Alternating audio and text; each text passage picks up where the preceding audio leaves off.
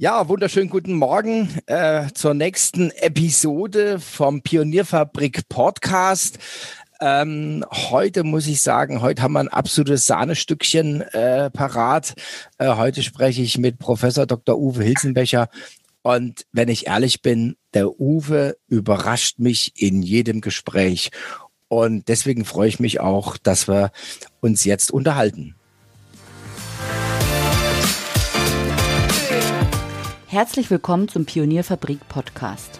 Thomas Barsch spricht darin mit Experten über Geschäftsmodelle und die Schwerpunkte Marketing und Vertrieb. Du findest Thomas Barsch auf Xing und LinkedIn. Er veranstaltet regelmäßig das Digital Breakfast. Alle Infos dazu findest du auf den Seiten www.pionierfabrik.de und digitalbreakfast.de. Mein Name ist Valerie Wagner und ich wünsche dir jetzt viel Spaß beim Hören.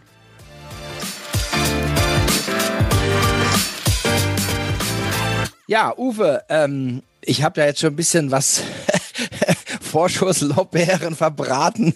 Ähm, stell dich doch einfach noch mal kurz selber vor, was du so getan hast, was du so tust.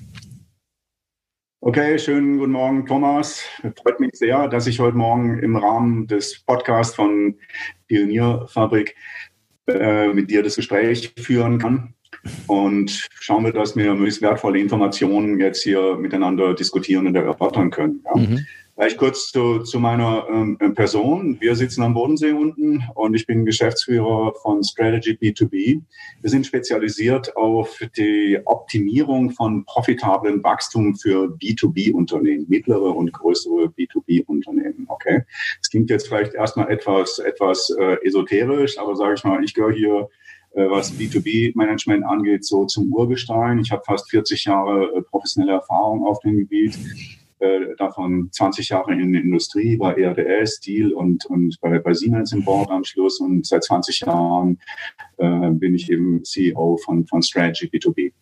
Wenn wir äh, sagen, dass wir das ähm, optimale oder dass wir das profitable Wachstum von B2B-Unternehmen optimieren. Da nehmen wir da eine gesamtheitliche Sicht äh, drauf. Und das Erste, was wir äh, versuchen, ist, dass wir Datenmodelle äh, erstellen oder verfügbar äh, bekommen, äh, indem wir das ganze Unternehmen abbilden können, idealerweise äh, simulieren. Und wenn uns, wenn wir diesen Meilenstein erreicht haben, dann können wir das Ganze auch nach verschiedenen Perspektiven ähm, sag ich mal, optimieren. Also optimieren heißt jetzt bei uns nicht äh, äh aufgrund Erfahrung äh, eines Experten optimieren oder äh, äh, optimieren aufgrund Bauchgefühl, sondern optimieren heißt bei uns wirklich aufgrund harter mathematischer, algorithmischer äh, Computerarbeit. Okay, also wir optimieren mit Hilfe von Computersimulation und äh, ich bin auch ein Veteran auf, auf dem Gebiet von, von KI. Also ich habe schon in meiner ersten Karriere als, als äh, Raumfahrtprojektleiter habe ich schon KI-Systeme entwickelt und live zum Fliegen gebracht in den 80er Jahren. Und ich habe also schon viele äh, KI-Sommer und KI-Winter erlebt. Und zurzeit, seit vor drei Jahren, vier Jahren ungefähr Google so diesen äh, Tech Demonstrator rausgebracht hat, ähm, den Weltmeister im Go Spiel mit einem KI-System zu bezwingen. Seitdem äh, sind wir wieder an einer Boomphase äh, für, für KI. Ich glaube, solange wie ich dabei bin, ist es vierte oder fünfte Boomphase. Und derzeit sprießen also überall KI-Anwendungen wie die Pilze aus dem Boden. Okay? So, wir sind halt an dem Thema KI auch schon seit Pi mal Daumen 25 Jahren ungefähr dran, wenn ich meine erste technische Karriere noch mit äh, bedenke, schon fast seit, seit, seit 40 Jahren. Äh, Optimierung und, und KI bei uns können wir auf ähm, drei Ebenen zur Anwendung bringen. Also wir können sagen wir, unser, unser eigenes äh, ähm, KI-System, okay, Benoit.ai in, in Ehren zu Benoit Mandelbrot, okay, äh, zur Anwendung bringen. Das ist unsere eigene Applikation, äh, die heißt Profitable Growth Optimizer. Und dann, dann sind wir äh, auch noch Partner von ähm, diversen großen, renommierten Unternehmen. Äh, da gibt es zum Beispiel als erstes zu nennen die, die SAS, äh, SAS Analytics aus, aus Cary, USA, also groß, großes Unternehmen für Advanced Analytics und AI, 15.000 Leute, da sind wir Solution Partner, okay. Dann sind wir äh, Partner von, von äh, Soft Expert. Ähm, und seit neuestem haben wir eingetütet, dass wir von Celonis in, in, in München äh, mhm. für Business Process Mining, Business Process Optimization Partner sind. Also da haben wir dann ein, ein breites Repertoire von, sagen wir, auch im operativ nutzbaren ähm, Softwarepaketen, die wir dann äh, für die operative Op Optimierung einbringen können. Also wenn ein Unternehmen jetzt, was weiß ich, ein oder mehrere SAP ERPs hat oder ein S4 HANA oder, oder so, dann machen wir das nicht mit Python, sondern, sondern mit einer großen professionellen Lösung von, von SaaS oder von Celonis. Okay? Mhm. Also das war mal so, äh, Thomas, der, der, der, der erste Überblick. Wen, wen haben wir als Kunden gehabt? Im Laufe der, der Jahre haben wir, weiß nicht, Projekte Kunden ähm, äh, gehabt. Äh, da waren große da dabei, wie Daimler, Siemens, Lufthansa, BASF, viele mittlere, aber auch eine ganze Reihe von, von kleineren. Und äh, ich habe ungefähr in sagen wir, in den letzten 20 Jahren 250 Projekte gemacht in 25 Industrien und in 25 Ländern. Also auch in USA, in Brasilien, äh, was weiß ich, in Frankreich und äh, auf allen Kontinenten der Welt im Prinzip. Also wir sind da weltweit unterwegs. Unser, unser zentrales Thema, Thomas, ist aber nach wie vor profitables Wachstum, weil das profitable Wachstum ist heute eigentlich der Imperativ für jeden C-Level äh, Executive. Der CEO muss sich zum Beispiel auseinandersetzen mit wachstumsorientierter Unter Unternehmensentwicklung, äh, die, sage ich mal, das äh, Unternehmenswachstum hinter den Unternehmenswert äh, voranbringt. Als CFO muss, ist profitables Wachstum relevant, weil ich Liquidität immer aufrechterhalten muss bei allen Volatilitäten marktseitig, weil wir Rentabilitäten steigern müssen, idealerweise bei sinkenden Risiken und eben damit auch einen Beitrag leisten zur Steigerung des Unternehmenswertes. Und derjenige äh, Executive, der sich eigentlich am meisten mit den Marktunsicherheiten auseinandersetzt, das ist meistens der Vertriebsleiter, also der Chief Sales Officer, dessen Aufgabe oder Herausforderung es ist, wachsenden, stabileren und einen besseren Auftragseingang zu realisieren angesichts komplexer, dynamischer und unsicherer äh, äh, Marktbedingungen. Das ist wirklich eine Herausforderung. Mhm. Jetzt klingt profitables Wachstum erstmal so wie, wie ein Schlagwort. Aber wenn ich jetzt sage ich mal in die Statistik von Unternehmen reinschaue, ist es so, dass die allerwenigsten Unternehmen nur profitables Wachstum äh, äh, erreichen. Also profitables Wachstum nicht dann vor, sage ich mal, wenn der Umsatz wächst und die Profitabilität gleich mitwächst. Mhm. Die, die, die meisten Unternehmen, sage ich mal, äh, fallen auf einer von beiden Dimensionen etwas zurück. Also entweder dass, äh, sage ich mal, der Profit stagniert bei wachsendem Umsatz oder dass bei stagnierendem Umsatz äh, der, der, der Profit wächst. Äh, die Kombination von, von beiden, dass äh, Stagnation bei Umsatz und bei Profit eintritt, sieht man auch bei vielen, vielen Unternehmen. Und wir haben immer wieder speziell in Projekten und auch bei der Akquisition Kontakt zu, zu großen Accounts, äh, wo auch schlicht und einfach äh, der Profit retour geht. Also ich denke an ein großes Unternehmen, Automotive äh, Supplier in Baden-Württemberg, mit dem wir in Kontakt stehen, wo die, die Umsatzrendite seit fast zehn Jahren kontinuierlich jedes Jahr ein Prozent weniger wird. Das sind ja auch alles hochgebildete Leute, Wirtschaftsingenieure, MBAs, Betriebler äh, und, und so weiter. Also irgendwo scheint da noch eine Hürde zu sein, eine verborgene Hürde, dass solch hochprofessionelle Leute mit über 80.000 Mitarbeitern es trotzdem ähm, nicht realisiert bekommen, sage ich mal, so einem Downtrend im in der Profitabilität äh, entgegenzuwirken. Und da, das ist eben unsere Spezialität, äh, dies zu analysieren, äh, zu optimieren und dann hinterher ganz besonders wichtig für, für die Executives auch die Realisierung des profitablen Wachstums im realen Betrieb, im realen Geschäft äh, zu begleiten. Mhm. Okay. Was ich ja, sag mal, un, unsere, unsere Accounts, äh, die C-Level Executives sind, müssen halt äh, zum Erreichen von profitablen Wachstum, ja, viele Handlungsstränge ordnen, synchronisieren und managen. Okay. Und da ist die zentrale äh, Herausforderung äh, für die drei C-Level Executives, die ich gerade genannt habe, sind eigentlich die Komplexität Komplexität ihres Business-Systems, ihrer Prozesse, Vernetzung mit Märkten. Dann als zweites die zeitliche äh, äh Veränderung, die Dynamik, die da dahinter steht. Also mhm. Also wie wir momentan in der Corona-Krise ja alle leidlich erfahren haben. Vor einem Jahr war die Welt für uns alle noch okay. Ein Quartal später im Frühjahr waren wir im im ersten Lockdown, okay, alles ist, ist äh, kollabiert. Ein Quartal später dachte man, okay, über den Sommer, jetzt haben wir die Corona-Krise hinter uns. Viele unserer Kunden haben sich schon wieder neu organisiert. Plötzlich zum Herbst geht's wieder hoch und nun gucken wir alle nach 2021, wie sich das entwickelt wird. Also man, man sieht, dass von den Märkten kommt eine extreme Dynamik äh, zwischen mhm. Zuversicht und, und Depression ja. vorliegt. Und als, als Executive muss ich mit dem natürlich mich auseinandersetzen. Und der, die, der allergrößte Treibergröße, die, die da dahinter steht, das ist eben Unsicherheit. Mhm. Ja. Unsicherheit ist keiner weiß genau, wie jetzt, sage ich mal, Marktnachfragen, Preisniveaus, äh, Quantitäten, äh, Kostenstrukturen und so weiter sich tatsächlich entwickeln in zukünftiger Zeit. Mhm. Also mal zusammengefasst, sage ich mal, die Herausforderung für unsere C-Level Executives ist Komplexität, Dynamik und Unsicherheit so zu, zu managen und zu synchronisieren, dass profitables Wachstum äh, resultiert. Und wir haben viele, viele äh, Beispiele dafür, die belegen, dass das also auch für sagen wir, hochqualifizierte und sehr erfahrene Leute nach wie vor eine Herausforderung mhm, ist. Mhm. Die Lösung, die wir anbieten, Thomas, da, dazu heißt, wir, wir, verwenden Analytics, also jetzt nicht die einfache Analytics, so wie ABC-Analyse oder, oder was weiß ich, Porter's Five Forces, also sagen wir so diese, diese MBA-like Analytics, die kennt ja jeder, okay, die ist in jeder Firma präsent, sondern wir reden hier über Advanced Analytics, also wirklich äh, sehr, sehr dedizierte äh, multivariate äh, Verfahren, äh, um, äh, sage ich mal, Sales-Prozesse, äh, Order, Order-to-Cash-Prozesse und so weiter zu analysieren.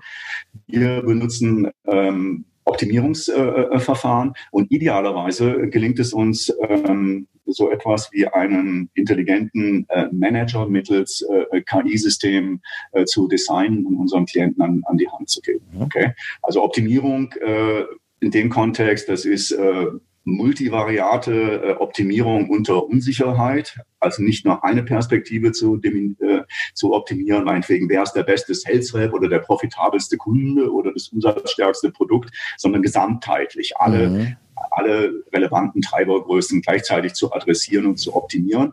Und wenn es dann gelingt, äh, äh sage ich mal, ein, ein äh, AI-Controller zu, zu äh, designen, der das in, in Realtime zum Laufen bringt, äh, dann ist dieser ähm, KI-Slogan, den man hat, von Daten zu Einsichten, äh, zu Aktionen, zu optimalen Resultaten, ist dann eine Frage mhm. von, von, von Operationalisierung. Mhm. Okay? Ähm, ja, also ich fasse mal zusammen. Wir optimieren das profitable Wachstum von B2B-Unternehmen jeglicher Branche mittels Advanced Analytics und Methoden von Artificial Intelligence. Mhm. Okay. Wenn, wenn, ich, wenn ich jetzt äh, äh etwas in die Details äh, reingehe, okay, jeder von, von uns, also zumindest die Betriebswirte oder Wirtschaftsingenieure, kennen ja die sogenannten Werttreiberbäume. Okay, mhm. wer vor 20 Jahren schon mal mit Balance Scorecard unterwegs war, weiß, dass äh, äh, Kaplan und Norton da die, diese Strategy Maps vorgestellt haben, an deren Spitze oben steht der Unternehmenswert und die Eigenkapitalrendite und verschiedene Ergebnisstufen.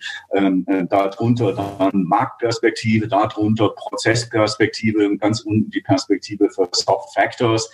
Ähm, das ist etwas, was lange Zeit ähm, äh, versucht wurde einzuführen in der, in der Industrie und was auch teilweise Erfolge erzielt hat, was aber äh, von der Operationalisierung ähm, nie 100 Prozent gut ähm, Ergebnisse geliefert hat, einfach weil dahinter kein komplettes durchgängiges Datenmodell mhm. steht, sondern weil die Band Scorecard immer nur ein, ein Konstrukt war aus lauter singulären, isolierten äh, Metriken oder Key, Key Performance Indicators, KPIs. Ja.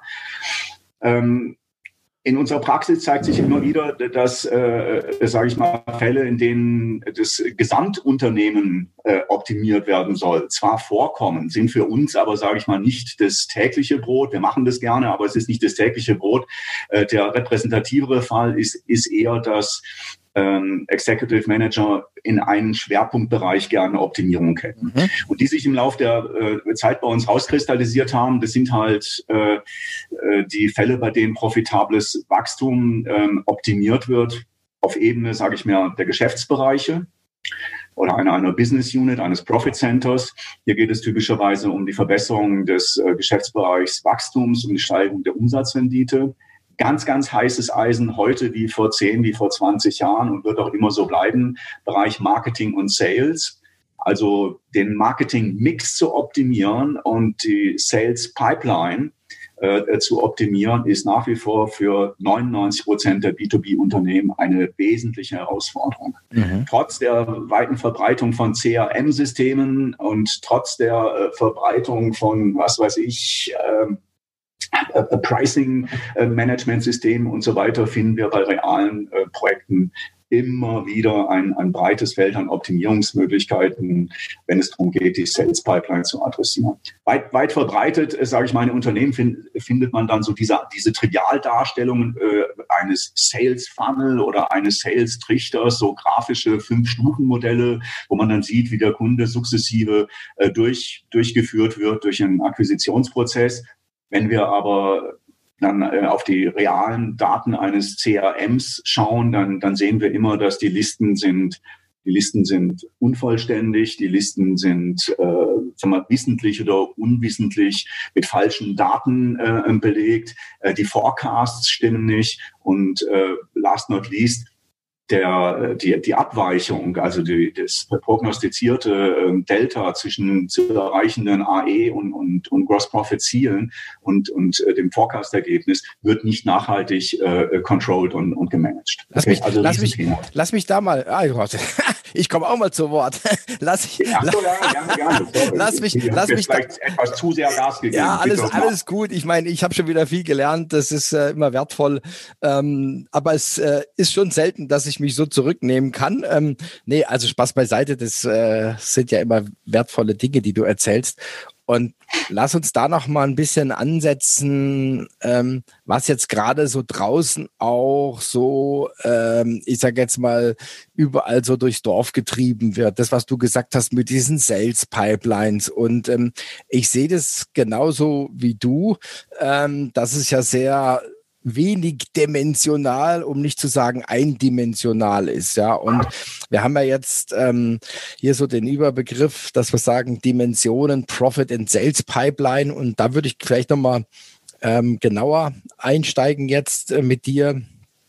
Du hast ja auch äh, schon erzählt von dem Business äh, Prozess Management äh, mit den vier verschiedenen Prozessen und ähm, der Sales Pipeline Prozess ähm, ist ja Market to Order. Und da würde ich jetzt gerne noch mal ein bisschen mit dir, mit dir ähm, drüber sprechen. Du hast schon so ein bisschen was angedeutet, ähm, wo jetzt quasi die, die, die größten Potenziale sind in den Unternehmen. Also gerade in diesem, in diesem Lead-Generierungsprozess. Ähm, wo siehst du da die größten äh, Handlungsstränge oder äh, Potenziale? Okay, Thomas, danke, danke für die Frage. Die Frage trifft ganz genau den, den Punkt oder hat den Finger am, am Nerv. Ja? Sag ich mal, auf, auf so einer auf einer Präsentationsfolie, okay, lässt sich leicht darlegen, dass ich ähm, Auftragseingang generiere dadurch, dass ich mir irgendwo Zielmarktsegmente aussuche, dass ich dann im nächsten Schritt, äh, sage ich mal, Ziel, wie sagt man, Verkaufschancen, Sales Opportunities äh, äh identifiziere und in einem ähm, Vertriebsprozess, sage ich mal, der im B2B-Bereich häufig fünf oder sechs Phasen hat. Ich sage mal Phase eins äh, Opportunity Identifikation, Phase zwei Opportunity Qualifikation, Phase 3 ist äh, häufig die Phase, in der ein Request for Quotation, also eine, eine, eine Ausschreibung äh, kommt. Phase 4 Angebotserstellung. Phase 5 ist dann Demo, Closing, mhm. okay, Closing mit und ohne Dem Demo, okay. Das, das ist auf, auf, auf Ebene des, ähm, der, der Business-Präsentationsfolie leicht darzustellen und das ist auch so Common Sense, gesunder Menschenverstand, okay? Im realen Unternehmen ist es aber, aber so, dass wir hier leicht reden, sage ich mal, über, also ich, ich nehme mal einen, einen unserer äh, Kunden, 500 Millionen Umsatz, in 40 Ländern tätig, haben jeden Tag 2.000 bis 3.000 Auftragseingänge und die Salesforce weltweit sind 500 Leute um, um den, um den Dreh. Mhm, mhm. Okay. Also wenn ich das jetzt mal multipliziere, Anzahl von, von, von Ländern, äh, mal Anzahl Opportunities pro Tag, mal, mal Anzahl der Sales Reps, kommen wir auf eine riesen Anzahl von, von Vorgängen. Okay. Frage ist, wie kann ich das am besten managen? Fangen wir ganz vorne an. Thomas, deine Frage hat gestartet mit, ähm, mit, mit den Segmenten und, und der, und der Lead-Generierung. Ja. Ähm, es ist nach wie vor selten, dass ähm, Ziel Zielsegmente ähm, sauber ähm, herausgearbeitet wurden und, äh, sage ich mal, bis zur Liste von potenziellen äh, Kontakten äh, äh, verfügbar sind. Es ist genauso selten, dass dann, sage ich mal, diese Liste von Zielsegmenten systematisch ähm, äh, äh, abgearbeitet wird und dann, sage ich mal, die, die erste, in der ersten Phase Sales Opportunity Identification äh, sich dementsprechende Füllstände äh, widerspiegeln. Okay? Also wenn man so diesem einfachen Sales Funnel äh, Modell folgen möchte, also nicht, dass ich das propagiere, aber ich beziehe mich jetzt drauf, weil es halt weitgehend bekannt ist und jeder, jeder ein Bild davon hat, okay? Dann sollte es ja Pi mal Daumen sein, dass auf einen Order Intake, äh, also auf einen Auftragseingang, der hinten rauskommt, vielleicht, ich sag mal, äh, ähm, äh, zwei, zwei Angebote kommen, auf zwei Angebote vielleicht 2,5 Angebotsaufforderungen und darauf vielleicht äh, fünf ähm, qualifizierte ähm, Opportunities und dann ungefähr zehn identifizierte Opportunities. Also einfach, um, um zu sagen, bei einer Overall Conversion über den ganzen Sales-Prozess von mal angenommen 10 Prozent, okay, dass von 10, die vorne reinkommen, 10 identifizierten Sales Opportunities hinten eine sich tatsächlich realisiert. Okay, sag mal, so oder ähnlich müsste eine ähm, ideale Sales Pipeline äh, gefüllt sein. Mhm, ja? Mhm. Sehen wir in der Praxis fast nie. Mhm. In der Praxis ist es immer so, äh, dass der, dass der Vertrieb sehr stark fokussiert ist auf das Aufrechterhalten des Bestandsgeschäftes, äh, okay, und dass, äh, sage ich mal, die Neukundenakquisition irgendwo so stiefmütterlich behandelt wird. Natürlich macht man das, aber wenn man da scharfe Kriterien anlegt, mhm. dann sieht man Gott sei Dank nur, dass da noch sehr, sehr viel Potenzial ist äh, zur, zur Verbesserung. Also, so, und das Potenzial zur, zur Verbesserung man kann die Leads händisch identifizieren. Es gibt auch äh, Softwarepakete, die wir verfügbar haben, mit denen die Leads automatisch äh, identifiziert äh, äh werden können. Also Automatic Lead Generation heißt, heißt, heißt diese Software. Man kann den Durchgang einer einzelnen Sales Opportunity entlang des Sales-Prozesses kann man auch händisch vorantreiben oder man kann bis zu einer äh, äh frühen Phase, sage ich mal, von sogenannten Sales oder Pre-Sales Qualified äh, Opportunities kann man kann man das auch äh, die Software machen lassen.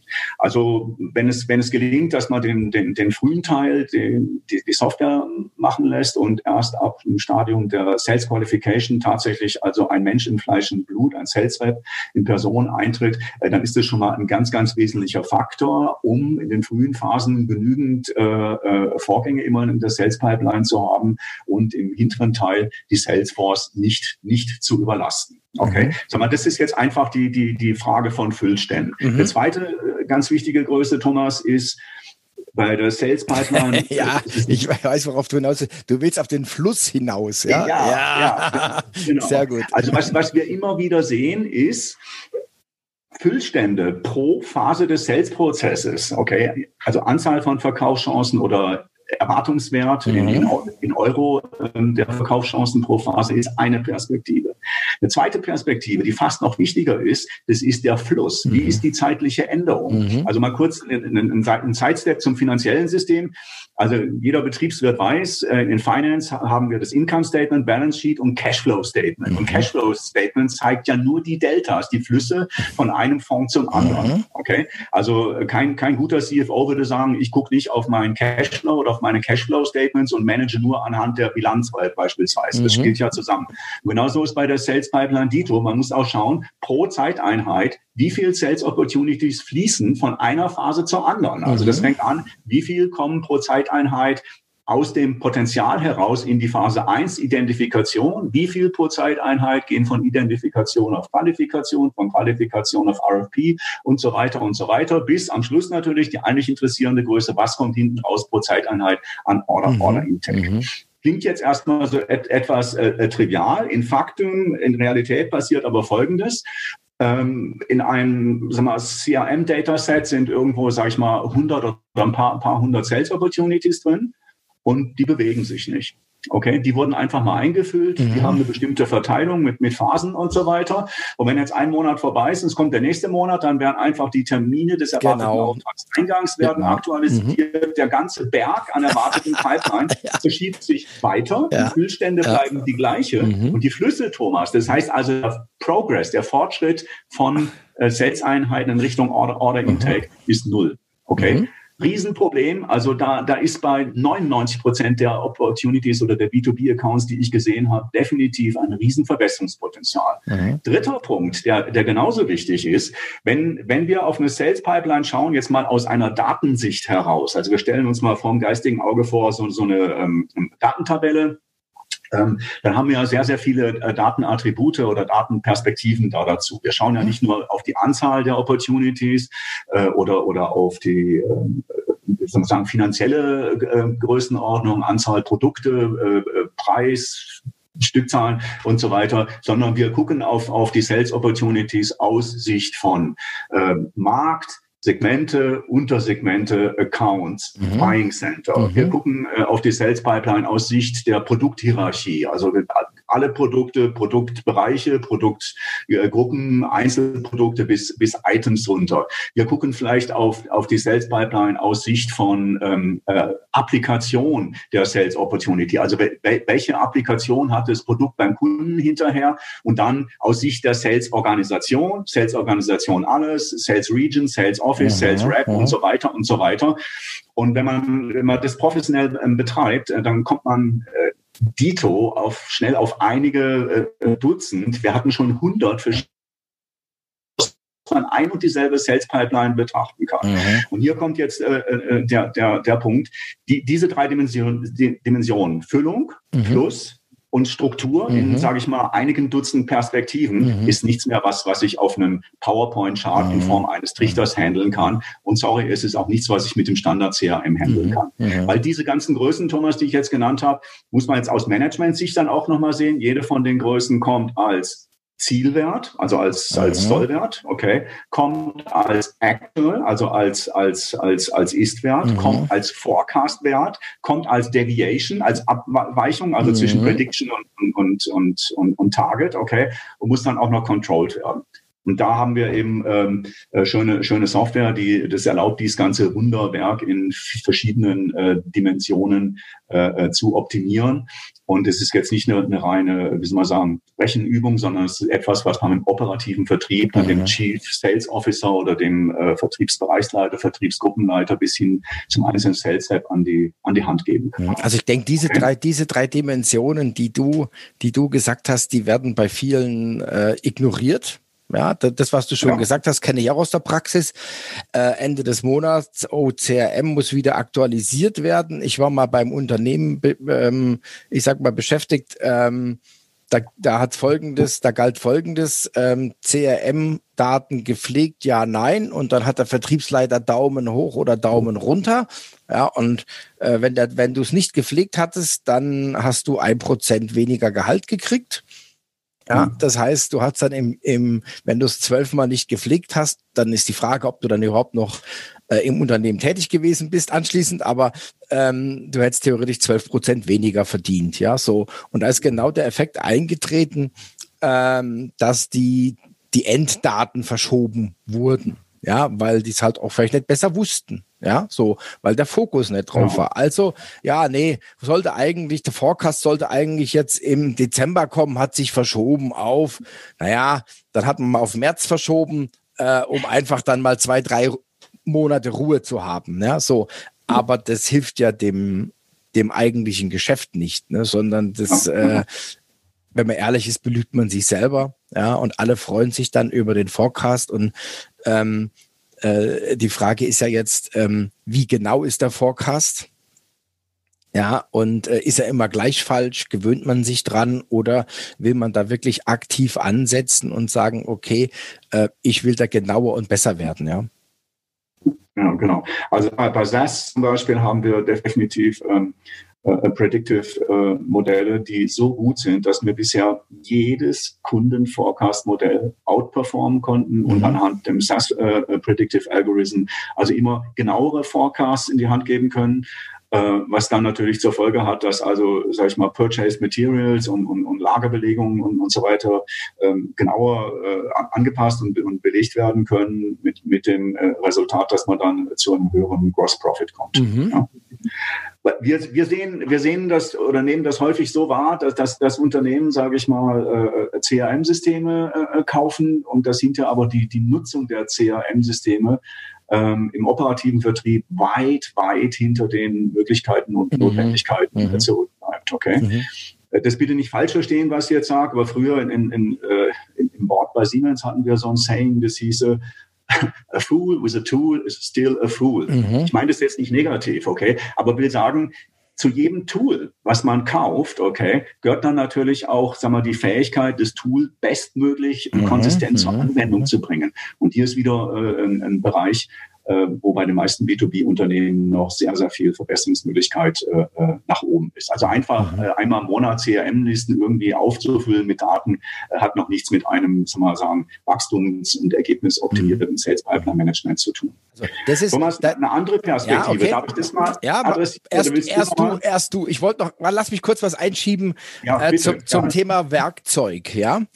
Ähm, ich bin der Meinung, dass da im B2B-Bereich wir komischerweise äh, irgendwie ein bisschen hinterherhängen. Ja? Und wenn ich jetzt mal so eine Analogie nehme, zum Beispiel von einem guten Handwerker, ja, wenn ich mir einen guten Handwerker anschaue, der hat meistens die besten Werkzeuge. Ja, der hat eine Hilti, der hat eine Festool-Säge und so weiter. Ja, die wissen, ich brauche das beste Werkzeug für eine für eine für ein qualitativ hochwertiges Ergebnis. Ja, und jetzt gucken wir dann in B2B und äh, dann sehen wir, ähm, wie manche dann rumkraxeln, ähm, dass viele immer noch kein immer noch kein CRM haben, egal jetzt im, mit welchem Nutzungsgrad, dass noch Excel-Tabellen hin und her geschoben werden, ja.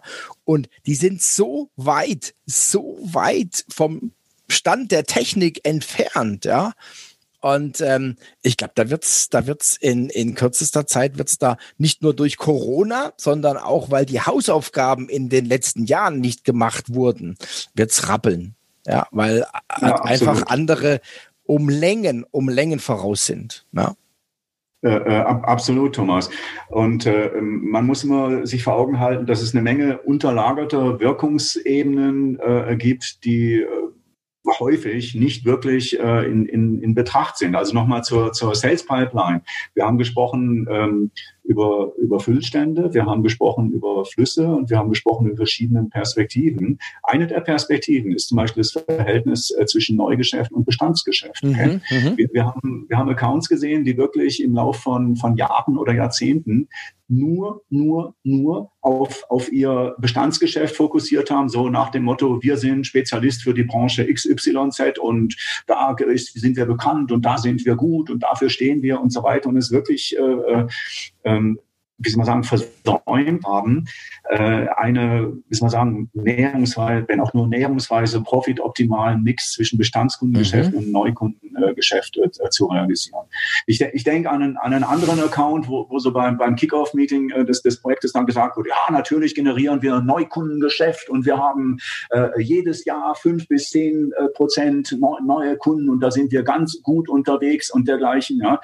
Und dann habe ich die ähm, SAP-Daten äh, bekommen. Also wir reden hier über taggenaue Transaktionsdaten. Das sind wirklich sehr große Datensätze, die im Bereich von einige hundert äh, Megabyte, vielleicht bis Gigabyte äh, Daten gehen können. Die lassen wir dann bei, bei uns durch, unser äh, Analytics-System äh, durchlaufen. Dann kam hinterher raus, ähm, in Daten, in Fakten, okay, dass das, was auf der Tonspur uns gesagt wurde, fünf bis zehn Prozent Neugeschäft jedes Jahr, war in Realität weniger als ein Prozent Neukunden, mhm. weniger als ein Prozent mhm. Neugeschäft pro Jahr. Und die Profitabilität, der Ergebnisbeitrag, die konnte man mit, der, mit der Lupe nicht, nicht, nicht sehen, okay. So, sowas finden wir sehr, sehr selten. Also, äh, sage ich mal, ein, ein balancierten Mix zwischen Bestandsgeschäft und Neugeschäft, Bestandsprodukten, Neuprodukten, mhm. Bestandskunden, Neukunden aufrechtzuerhalten und wirklich zu betreiben, also dynamisch, mhm. in Unsicherheit, ist wirklich eine, eine Herausforderung. Hier ist wiederum noch auch ein, ein Handlungsfeld, äh, wo nur aufgrund der Struktur des Geschäftes viele B2B-Unternehmen nach oben noch äh, sehr, sehr viel Luft haben.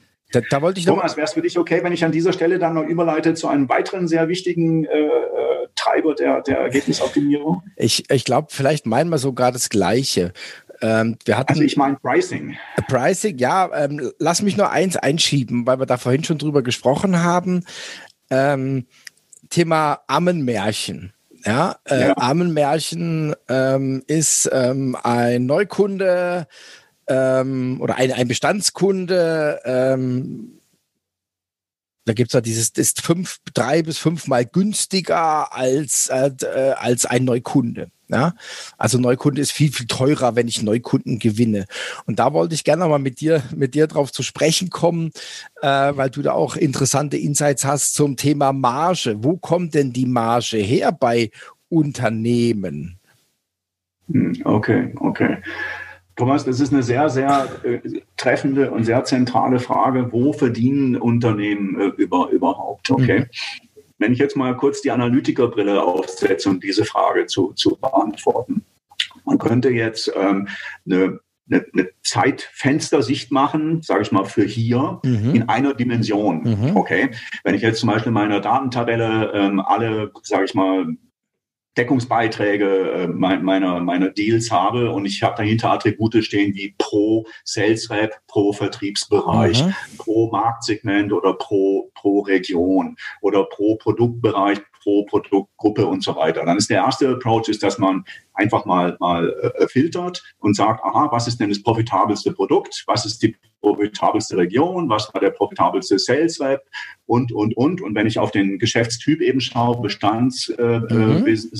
Oder Existing Business, New Business, welcher Business-Typ ist der profitabelste? Okay, also das, das, das ist eine Perspektive. Das mhm. ist, sagen wir, sagen wir MBA Level 0. Mhm.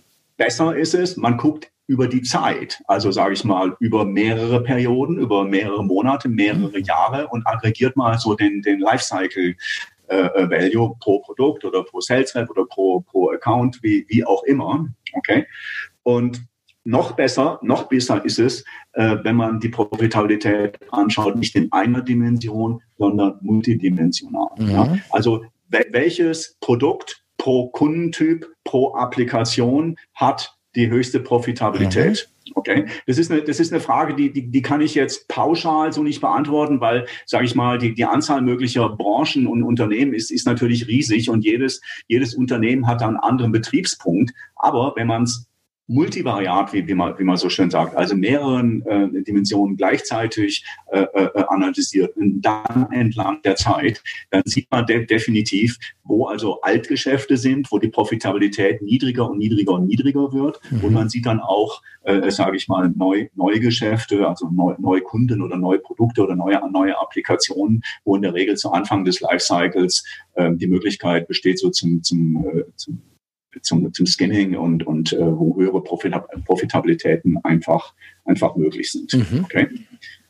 Ja, und äh, diese alte, diese alte Salesman-Story, äh, dass äh, Neukunden die teuersten sind, Bestandskunden sind die profitabelsten, also das deckt sich mit meiner Erfahrung äh, nicht. Ich habe hunderte von Beispielen hier in mein, meiner Datenbank, wo ich also ganz klar zeigen kann, dass ein typisches ähm, Bestandskundengeschäft im Laufe der Zeit äh, leidet an erodierender ähm, äh, Profitabilität. Ich kann mich erinnern an, an, an Projekte, die, die wir hatten im B2B-Bereich, Komponentenhersteller, ähm, da sind Produktivitätsfortschritte, äh, die das Unternehmen erzielt hat in der Produktion jedes Jahr, sind, sind vom, vom Kunden abgegriffen ja. worden. Also nach dem Motto, ihr erzielt jedes Jahr drei Prozent Produktivitätszuwachs.